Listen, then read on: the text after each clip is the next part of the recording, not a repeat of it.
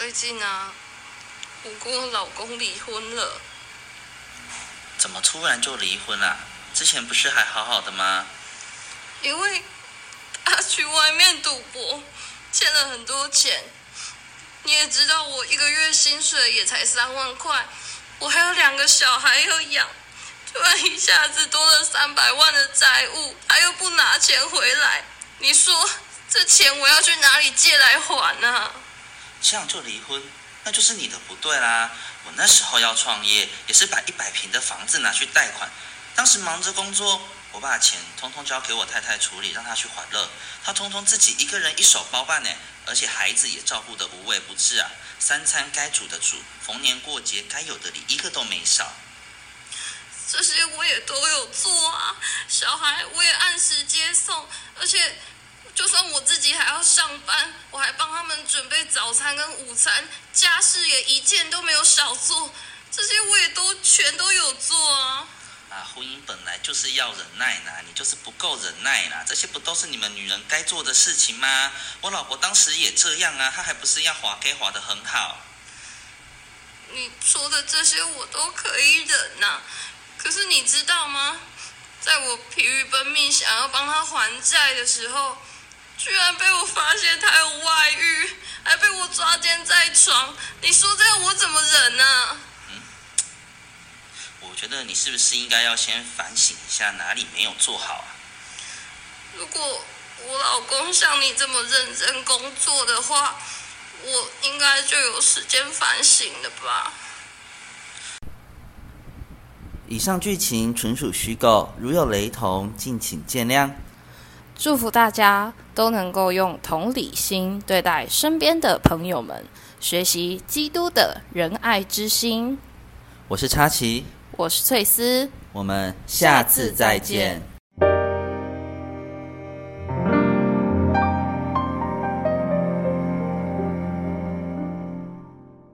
心灵日志，七月八号。圣经路加福音书第十四章三至六节，耶稣对律法师和法利赛人说：“安息日治病可不可以？”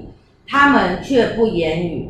耶稣就治好那人，叫他走了，便对他们说：“你们中间谁有驴或牛，在安息日掉在井里，不立时拉他上来呢？”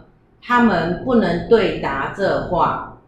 今天心灵日志就以以上的经文和大家分享生活运用，有嘴说人，无嘴约束自己。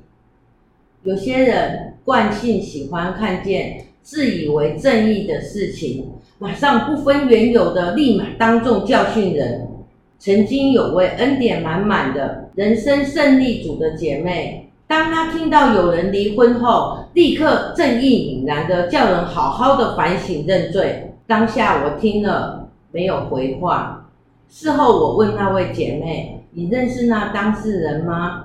姐妹回我：“不认识。”你有耐心的问清楚事情的经过吗？姐妹回我：“没有。”结果当我私下与这位姐妹聊天的过程当中。才发现那位姐妹的先生完全不管家中任何事情，自己赚的钱不够花，还回来向妻子要钱，生活费、小孩的生养一律都要妻子来负担。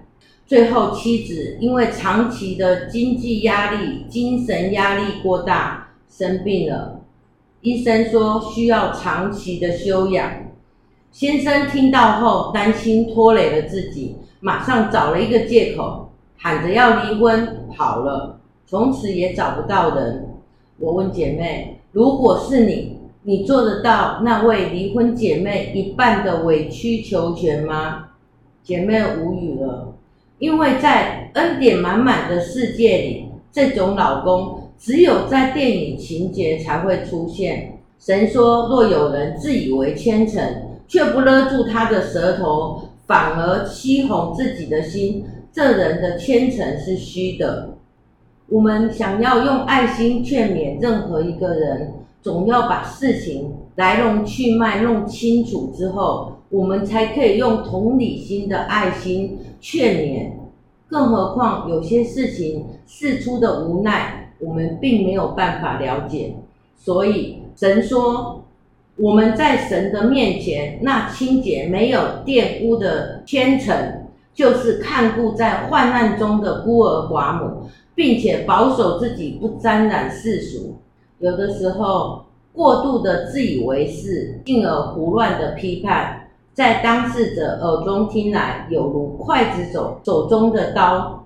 其实，若我们做不到同理心的关怀，是否也能试着安静聆听他人的诉说？否则，伤了人，使人对往后的人生失去了一切的盼望。我想。应该不是自己能想象的。其实每一个人的人生都有不同的难题。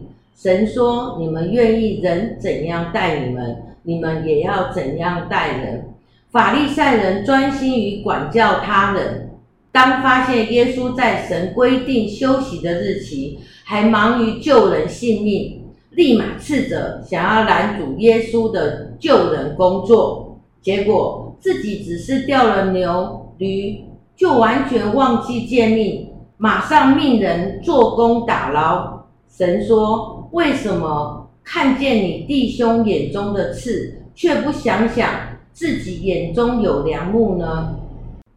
各位亲爱的好朋友，如果我们可以操练凡事反求诸己，我想这也是造就更完美、更喜乐自己的好方式。